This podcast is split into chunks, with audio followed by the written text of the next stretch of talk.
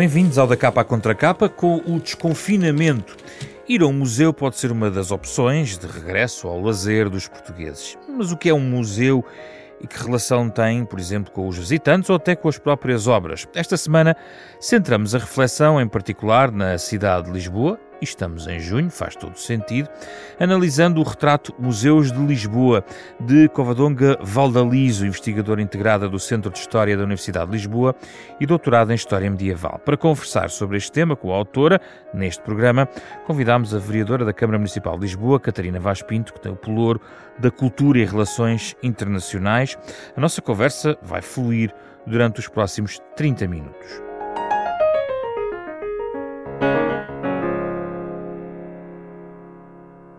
Obrigado pela vossa presença, é um gosto recebê-las aqui no nosso, nosso programa. Uh, Covadonga, a primeira pergunta é aquela que eu penso que não está respondida e objetivamente e reconhecidamente não respondida no, no, no livro, que é o número de museus. Afinal, quantos são os museus? A lista que está aqui são 70, mas há mais. Já, já conseguimos uh, descobrir esse enigma ou não? Não, e eu acho que é, é, simpático não sabermos quantos há. Eu, pelo menos para mim, é simpático. É, por acaso, ontem falaram-me de um novo, que eu não conhecia. Um novo museu? E, sí. e portanto, acho que essa, essa ideia de descoberta constante de, de novos espaços é, é, é o que faz com que seja especialmente simpático não sabermos quantos museus há no total. Mas a lista que, que aqui junta tem uns 70, mais ou menos, é isso? 60, 70? Acho que mais de 70, acho que mais perto dos 80. Mas nem todos são, também há uma parte do livro que explica isso, há os que se apresentam como museus, mas não são museus, são espaços comerciais, não é? Eh, também a definição de museu às vezes eh, é um pouco estranha, não é? Eu penso que para quem trabalha em museus é, há uma definição clara, Sim. mas é, a, a ideia desse texto era ver como é que percebe isso alguém como eu própria, que não sabe nada sobre eh, política eh, museística e que eh, simplesmente vê a palavra museu e identifica isso com um espaço visitável. Sim. Uh, basta entrar para comprovar que a palavra é apenas um enfeite. Pode ler-se aqui na página 85 do livro. Catarina Vaz Pinto, quantos museus há em Lisboa? Sabe, a vereadora da Cultura? Eu também não sei. Guiei-me pela lista da, da Covadonga. Acho que há mais ou menos, eh, acho que é um valor aproximado que os que ela identificou. Sei quantos é que há num, na cidade, no, da, no município de Lisboa e sei. Nós temos oito museus. A, Câmara tutela oito museus e um deles tem cinco espaços museológicos. Portanto, são, são cinco polos. Portanto, no, no total são 12 museus. Essa não era importante fazer essa cartografia de uma vez por todas? Sim, eu acho que sim. Aliás, há aqui muito trabalho a fazer eh, e é um, é um tema que nós temos estado a discutir, porque na verdade os museus, diria que os grandes os, uh, os museus, os grandes museus são museus nacionais, uh, o Museu da Arte Antiga, o Museu, de, uh, o, o, Museu de Arqueologia, a Etnologia, portanto temos esses grandes museus. Depois temos museus de fundações, fundações importantes, o MAT, o Museu das Comunicações, o, o, Museu da EDP, portanto, os vários museus da EDP. Um, que, temos o, o, Museu, a Fundação Carlos Gulbenkian, uh, temos o Museu Berardo, depois temos os museus municipais e, portanto, há muitas entidades também que têm museus. Portanto, eu diria que os museus são da administração central, da administração local,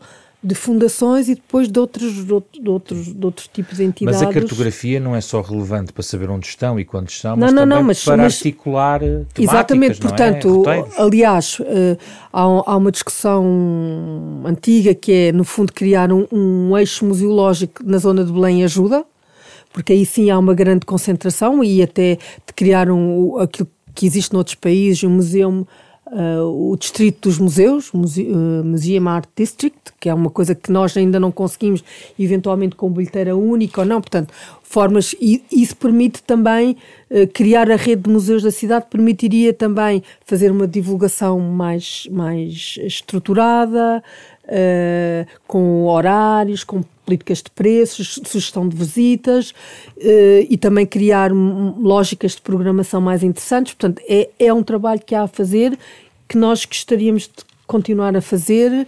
Neste momento, nos últimos anos, temos-me preocupado de requalificar os museus, os nossos museus. Portanto, há também uma entidade que é a Associação de Turismo de Lisboa, que tem um, um cartão, que é o Lisboa Card, que também permite descontos em vários museus e monumentos da cidade, mas nem todos os museus e monumentos da cidade estão incluídos nesse, nesse, nesse cartão.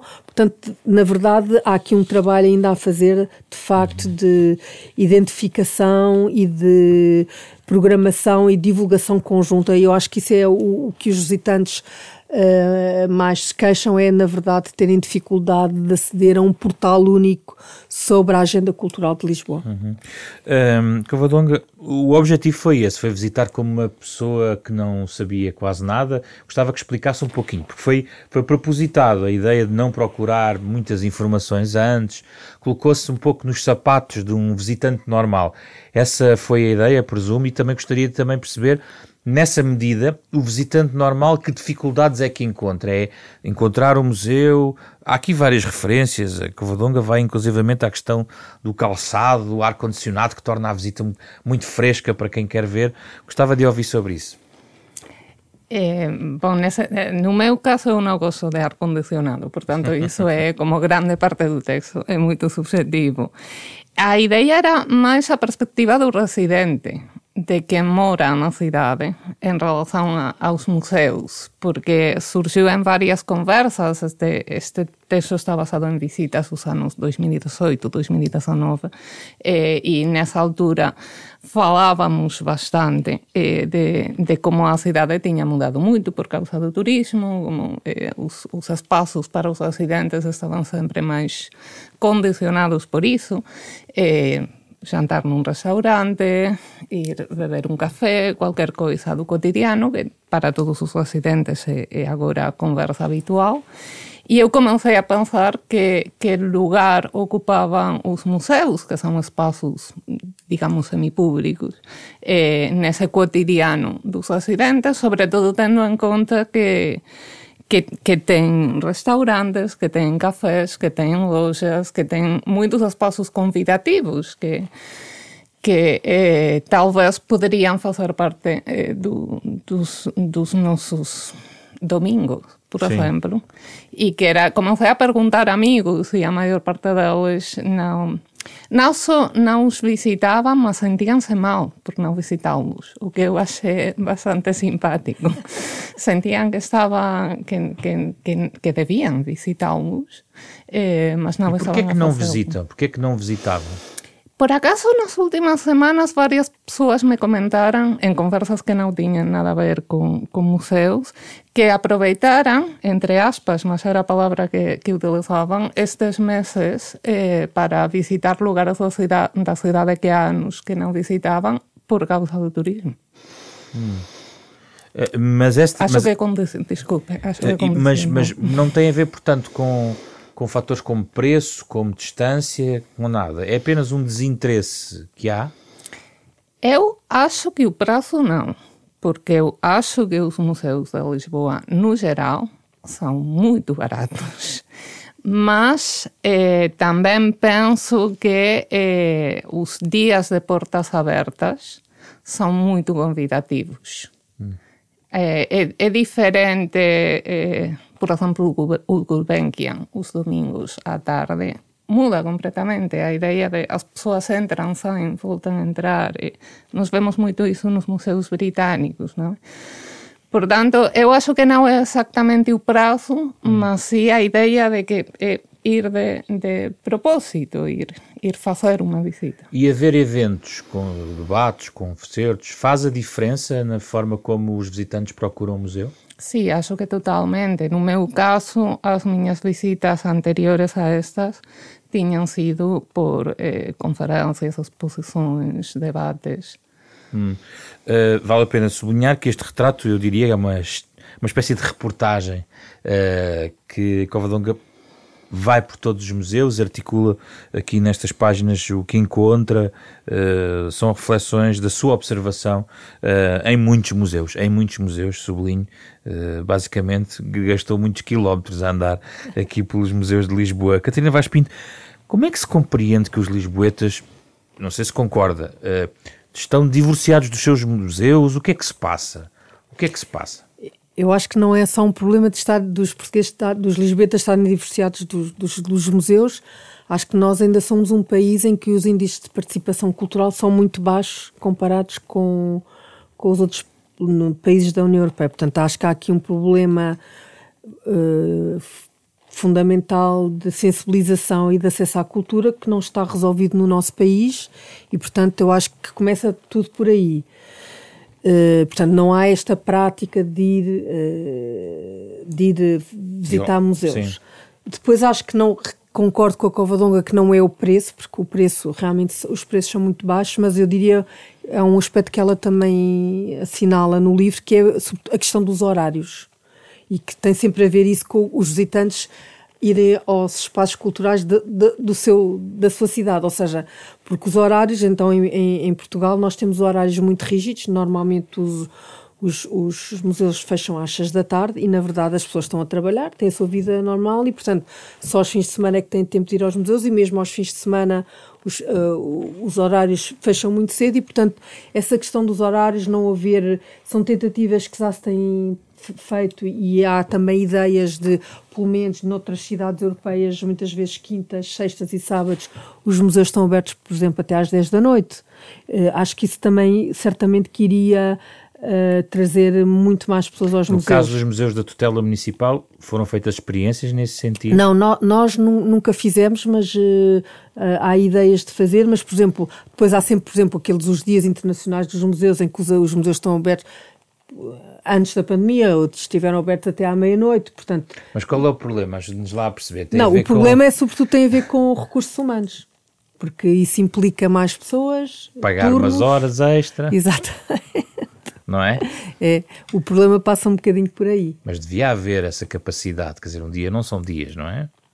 Sim, sim, não, mas, mas enfim, tudo, o facto de haver, eh, digamos, isso é as máquinas do Estado e do. Aliás, há um museu que acho que é o da Fundação do Oriente, que lá está, é um museu privado, que acho que há um dia da semana que, que, que, que abre até às 10 da noite. Portanto, essas, esse tipo de, de, de, de, horários eh, não é só depois uma questão de dinheiro, é questão dos contratos coletivos de trabalho. Há, há uma rigidez de normas de contratação no setor público que é mais difícil de, eh, de, de, enquadrar para este tipo de experiências e, portanto, também tem a ver com Mas, isso. E quando fala do acesso à cultura, está a falar de uma coisa realmente cultural, que é estrutural, que é Sim. novos hábitos, novas formas. Isso é uma questão que se ultrapassa com uma ou duas gerações? Como é que Catarina Vaz Pinto vê Sim, a mudança, as ferramentas dessa mudança, digamos, de mentalidade? As ferramentas, eu acho que passam por várias estratégias, passam desde logo pela educação, e neste momento há, há um grande esforço também da Administração Central, há um Plano Nacional das Artes que tem muito a ver com isso, que é pensar todos os espaços culturais como territórios educativos e vice-versa, os territórios educativos como espaços culturais, e é aquilo que também nós já, antes deste Plano Nacional das Artes, nós na Câmara também já lançámos um projeto que é o projeto de escola, que é também articular os programas das escolas com os programas dos nossos serviços educativos, portanto, fazer um, um, um reforçar muito a dimensão educativa todas as nossas instituições culturais. Uh, não só também para aquilo que, se, que, até agora se convencionou que seriam os destinatários dos, dos serviços educativos, que são os jovens e as crianças, mas também os adultos. E também a ideia de família, porque muitas vezes são as crianças que levam os pais aos espaços. E, portanto, a nossa aposta hoje em dia também passa muito por projetos, programas para as famílias, porque nós achamos, sabemos e, e, e, e temos resultados de que de facto as crianças também são os, os, os motores, os motores da, da ida Dessa... dos pais e portanto há, há essas frentes todas de, de, de, de de, de, divulgação e de combate a este problema que é nós todos sabemos que nós não temos tantos visitantes nacionais e municipais como gostaríamos de ter nos nossos equipamentos. Covadonga, aqui há uma reflexão a meio do livro que, que também é interessante, tem a ver com uh, a necessidade ou não de uma certa, entre aspas, bagagem cultural, de, de, de, de conhecimentos para poder aproveitar melhor uma determinada uh, visita a um museu. Uh, a Covadonga, por exemplo, dá aqui exemplos de, de, pessoas que, por exemplo, na coleção Berardo, que comentavam um certo desconforto porque conheciam mal, tinham dificuldades em compreender a arte contemporânea. Na maior parte dos casos é preciso ter esse conhecimento todo para visitar a maior parte dos museus de Lisboa, não? Eu acho que quando pensamos nos museos de Lisboa, inevitavelmente pensamos no Museu de Arte Antiga, no Museu da Fundação Calouste Gulbenkian, em muitos museus que têm grandes coleções artísticas, ou, ou em museus como o Museu da Cidade de Arqueologia. Mas no conjunto, a maior parte dos museus que eu encontrei eram museus pequenos, com um discurso concreto, eh, que, que, que, dedicados a, a, a, uma, a uma temática determinada.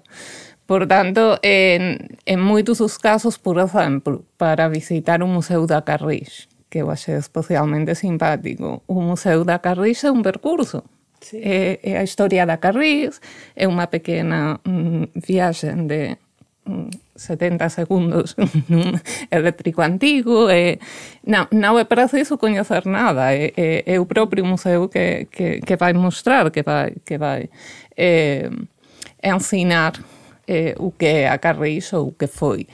Mas eh, en outros casos eu acho que, que as coleções criam un diálogo e que consoante eh, a bagagem cultural da pessoa esse diálogo será será diferente. E acho que o que o que faz simpático visitar museus porque cada pessoa percebe eh, as coisas de uma maneira. E nesse caso de, por acaso foi numa visita acompanhada que que uma pessoa comentou comigo isso que são problemas que nós temos com a arte contemporânea não com é a coleção em si com o museu.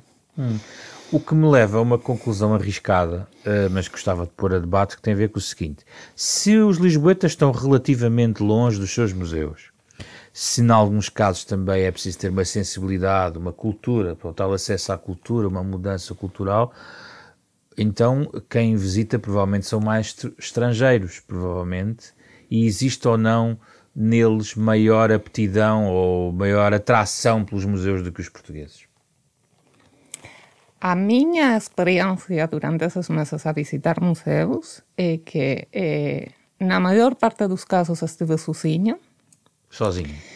É verdade que temos a ideia de que há muitos turistas nos museus, mas há muitos turistas no Museu Calouste Gulbenkian, no Museu Nacional de Só Arte uma nota, isto foi tudo feito antes da pandemia, não sim, é? Sim, Portanto, sim. só Isto esteve é. sozinha, mas antes da pandemia. Sim, sim, é pré-pandemia, mas realmente em vários lugares estavam, não estavam à espera de visitas. mm. e, e axa tan exquisito eh, que eu te vezo chegado a, para facer a visita porque há, há, há moitos museos espallados pola cidade e moitos deles son moito pequenos e son, surgen de iniciativas concretas e realmente apenas oferecen visitantes. Por tanto, diría que eh, há máis turistas eh, no Gulbenkian, provavelmente sim, mas eu acho que no museu, para, para procurar assim um paralelo eh, também com coleções artísticas, num Bordalo Pinheiro, eu imagino que haverá mais portugueses. Isto também se liga um pouco, Catarina Vaz Pinto, com a, a propaganda que fazemos dos, dos, museus para os estrangeiros. E os roteiros estão definidos. É aí que entra a questão Sim. de Belém, não é? Sim, é, é, verdade. Eu acho que esta questão se relaciona também, por um lado, o, o, os turistas tendem a ver aqueles museus que são os mais uh, conhecidos. Uh, nós também, era uma estratégia que se estava a querer montar na pandemia, precisamente por causa da, da massificação do fluxo turístico, era, no fundo, criar novos polos de, de, de, de, atração e, portanto, realmente há muitos pequenos museus e muito interessantes, Fundação Arpad Zen, o, Ateliê Museus de Lutomar, e que são e, os, e aí há, há, um déficit, eu reconheço que há um déficit de divulgação também.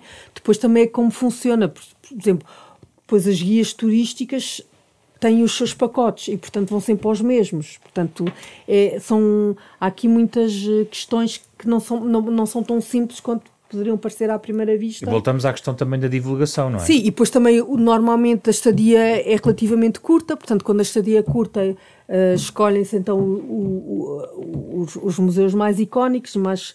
mais, mais vão à zona de Belém, apanham um autocarro e vão Exatamente, para Sintra, não é? Portanto, os, os percursos, portanto. Uh, eu acho que também, agora com a, com a pós-pandemia, nós não percebemos ainda muito bem como é que vai ser esta questão do turismo, mas creio que haverá uma tendência para o turismo de massas não ser tão tão presente, tão, tão, tão intenso e haver um turismo mais especializado, turismo, um turismo mais cultural, propriamente dito, e esse turismo vai permitir que haja uma deambulação pela cidade mais interessante do que tem havido até agora. Deixa-me só dizer também que essa questão que referiu de, de, de, das pessoas não, em relação aos museus de arte contemporânea, do acesso propriamente dito, as pessoas precisarem ou não perceberem aquilo que estão a ver, esse, esse, também tem sido um esforço que, é, que nós temos feito nos museus e sobretudo também uh, em relação àquilo que se tem entendido como acesso à cultura. Há uns tempos, há uns anos, o acesso era muito visto também da questão da acessibilidade física. E hoje em dia também há uma grande preocupação na linguagem clara, na, na, na, nas, nas, nas, tabelas das obras serem mais explicativas, a linguagem não ser tão técnica, porque de facto é preciso dar essas ferramentas ao público. Também há um grande crescimento das, dos próprios das visitas guiadas, tem sempre que são sempre muito muito muito normalmente é sempre muito público porque de facto as pessoas precisam de ter uma compreensão mais abrangente daquilo que estão a ver e isso é um esforço que os museus todos têm vindo a fazer uh, nos últimos anos também de, de, de, entender essa questão do acesso. Aliás, há uma entidade que se chama Acesso Cultura e que precisamente dá um prémio que é o Prémio da Linguagem Clara. Hum. E, e, eu acho que isso é muito importante. Nós temos tido preocupação de insistir com os nossos diretores de museus, os folhetos, os programas, terem uma linguagem verdadeiramente acessível, porque há um jargão museológico que era muito presente até há uns anos atrás e que realmente o cidadão comum não entendia. Portanto, há toda essa transformação que está a ocorrer também nos museus e que é muito importante. Esta questão do pós-pandemia, mas também com a pandemia, Covadong, leva-me a um, um, outro tópico também do livro uh, e que gostava de ouvir. Tem a ver com a dimensão virtual dos museus. Uh, como a Covadonga bem aqui sublinha no livro, dá vários exemplos, há coisas para todos os géneros. Há museus que se calhar têm muito pouco na internet, mas outros têm, permitem fazer visitas e agora durante a pandemia muitos projetos passaram pela exploração, não é, de museus um pouco por todo o mundo e presumo que aqui em Lisboa, como é que estamos aqui em Lisboa em termos de internet e museus, digamos assim? Bom, esse, o texto é, é pré-pandemia e, e evidentemente todos mudamos muito, a nossa relação com o virtual mudou muito neste eh, ano e tal. Eu penso que, eh, que há, há uma parte das visitas virtuais que é extremamente engraçada do meu ponto de vista e, e, e, muitas das peças só se podem ver online porque não, não é possível para os museus mostrar o acervo completo em muitos dos casos mas eh, eu acho que tirando o caso de, de alguns muito concretos, é o discurso do museu não está presente na página. É, o percurso que, que, uhum. que, que, se faz. É, é verdade que há páginas que, que fazem umas propostas de percurso virtual, mas é, eu acho que não substituem é, aquilo. E acho que também não é o objetivo. É, não... Mas pode atrair, não é, uh, o visitante para uma viagem sabe que quando for a Lisboa existe aquele museu, por exemplo, ou não? E as experiências que estão a ser feitas, eh, como, por exemplo, todos, todas estas, estas análises de, de, dos quadros com diferentes tipos de luz para ver eh, eh, como que foram pintados, alguns museus estão a colocar essas fotografias na, nas suas páginas. Pronto, coisas uhum. que, que, que não seria possível mostrar eh, na própria visita, uma coisa complementar. Uhum. Portanto, eh, acho que, que sí, que, que, que há uma parte em que, como em todo o mundo, acho, o virtual complementa ao físico, mas, mas não substitui, evidentemente. Hum. A maior parte das pessoas, quando os museus abriram, regressaram. Catarina Vaz Pinto, vamos assistir provavelmente a um incremento deste, deste tipo de trabalhos, tendo em conta até que há a, digitalização chega aqui, há também apoios provavelmente para até dos fundos europeus uh, nessa, nessa medida que podem ser aproveitados, não é? Sim, absolutamente. Há o programa Horizon, Horizon, Horizon Europa, que agora tem um novo nome e que já nesta, nesta na próxima fase tem um, uma, uma verba alocada, um eixo exclusivamente para as indústrias culturais. E precisamente aí há toda esta parte de digitalização de museus, arquivos e bibliotecas tem muitas hipóteses de ter acesso a financiamentos e como a Covadonga diz, eu acho que estas, e, enfim, em relação a tudo na vida, é, é, o, o, os próximas décadas, o, o, futuro será entre o real e o virtual e, e estamos a, temos que encontrar a solução mais equilibrada para, para para, para estes dois mundos. Mas isso não põe em causa aquilo que estava a dizer de uma, uma tentativa de um turismo cultural num pós-pandemia?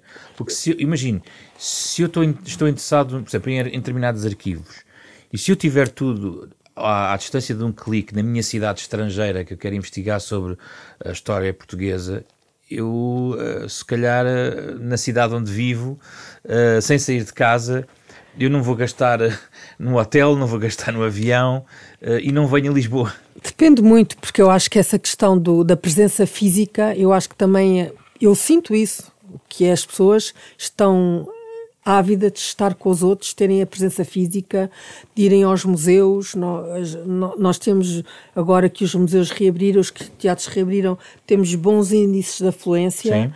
E, e, portanto, eu acho que, de facto, o virtual não substitui o real de maneira nenhuma. E, portanto, as pessoas estão muito.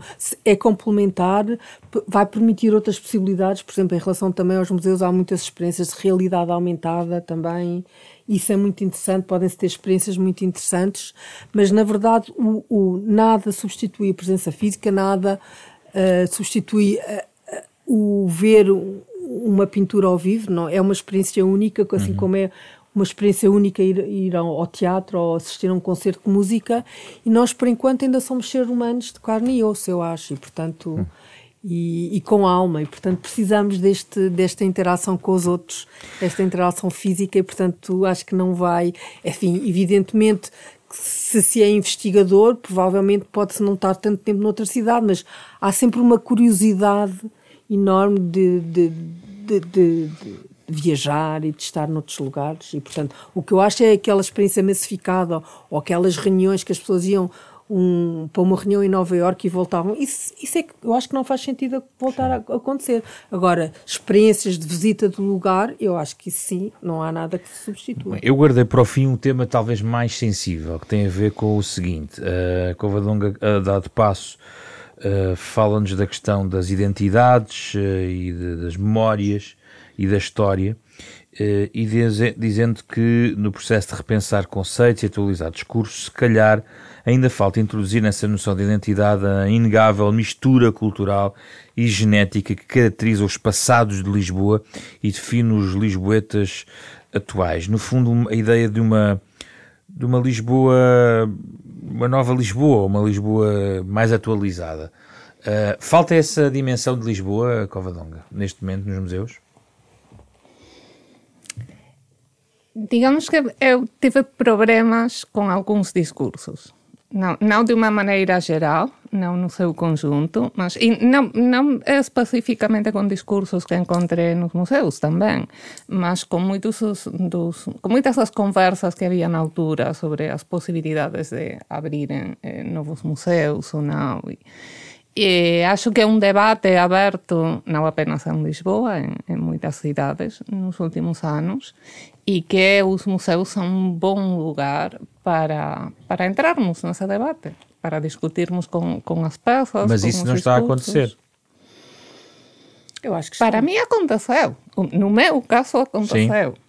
É, eu acho que, que, que as visitas a, aos museus têm uma parte de interatividade eh, com o discurso que propõe Øh, eh, o museu ou a exposición e que, e que algúns deses discursos poden ser desafiantes ou, eh, ou, ou unha persoa pode non concordar con eles e mas, mas precisamente por estar lá físicamente e, e non en casa asistir desde o computador eh, pode ficar envolvido nese debate e, e, e responder a, a, a ese discurso. Portanto, na sua perspectiva, isso está neste momento relativamente uh, acautelado, está visível nos museus em Lisboa? A minha perspectiva é que eh, esta cidade tem um passado plural extremamente rico, do meu ponto de vista. E, e quando encontro discursos que, que, que fazem com que, com que esse passado seja mais simples, ou menos plural, ou eh, mais, mais eh, asociado a determinados elementos e não a outros, eh, não, não sinto eh, que esse discurso se identifique com, com a cidade. Portanto, eh, se encontro esse discurso, que seja no museu, que seja num texto, entro nesse debate. Catarina Vaz Pinto, esta nova Lisboa está nos museus? Ou tem que ganhar uns anos, se calhar? Eu acho que essa nova Lisboa começa a estar, eu diria que não ao nível, se calhar, do, do das exposições de longa duração, mas há muito, pelo menos na Câmara, no, no, nos museus da Câmara e nos monumentos na Câmara, nós temos feito muito esse trabalho de, de, renovar, através, sobretudo através das exposições temporárias. E se calhar um dos marcos fundamentais foi precisamente Lisboa, capital ibero-americana da cultura. Nós fomos em 2017. Eh, eh, capital Ibero-Americana da Cultura, introduzimos um dos eixos de, de, programação foi precisamente a presença dos afrodescendentes em Lisboa. Nessa altura, por exemplo, fizemos um, um, um roteiro de todos os museus de Lisboa, não apenas os, os museus do, da, da, da, Câmara, mas o Museu da Marinha, o Museu Militar, o Museu, o Museu da Arte Antiga, todos, com, sobre os testemunhos da escravatura. No fundo, de evidenciar em cada um desses museus, por exemplo, peças que tivessem a ver, ou objetos, ou documentos arquivísticos que tivessem a ver com essa temática. Mas lá está, não era o próprio discurso do museu em si que, que era renovado a esse nível, mas começámos a trabalhar. É uma ferramenta de renovação do discurso, por exemplo, sobre a história? Exatamente, por exemplo, no padrão dos descobrimentos, que se calhar é o caso mais emblemático, nós já desde 2016 e, por exemplo, em 2000, temos vindo, a, a, maior parte das exposições que fazemos no padrão dos descobrimentos tem, tem a ver precisamente com a revisitação dessa memória colonial.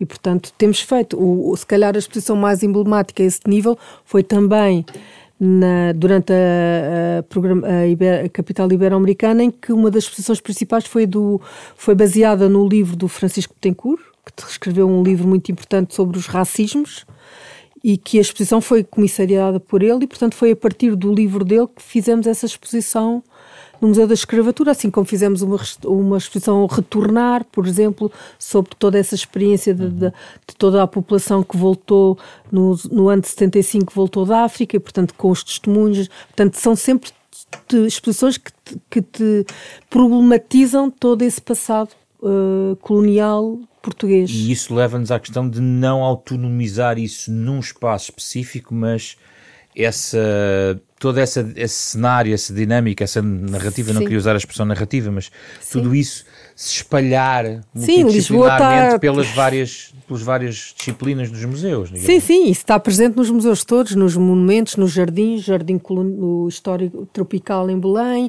portanto Lisboa tem imensas... Eu entendi, só que a questão, que como, se, como se falou sempre de um museu sim. específico para pois, determinadas Pois, isso é uma, uma questão controversa. isso eu sei, isso é que estou a perguntar. não é? Na forma como ele foi enunciado, digamos que houve ali alguns equívocos, mas eu agora não Na forma como ele foi enunciado, não era sequer um museu propriamente dito, era uma, um roteiro na cidade, na verdade, que eh, evidenciasse essas questões, quer naquilo que tiveram de positivo, quer naquilo que tiveram de negativo. Por exemplo, agora também há um projeto de um, que foi um projeto do Orçamento Participativo da Câmara, foi apresentado por uma associação de afrodescendentes sobre o Memorial da Escravatura. Portanto, a pouco e pouco essas temáticas vão sendo trazidas para o espaço público.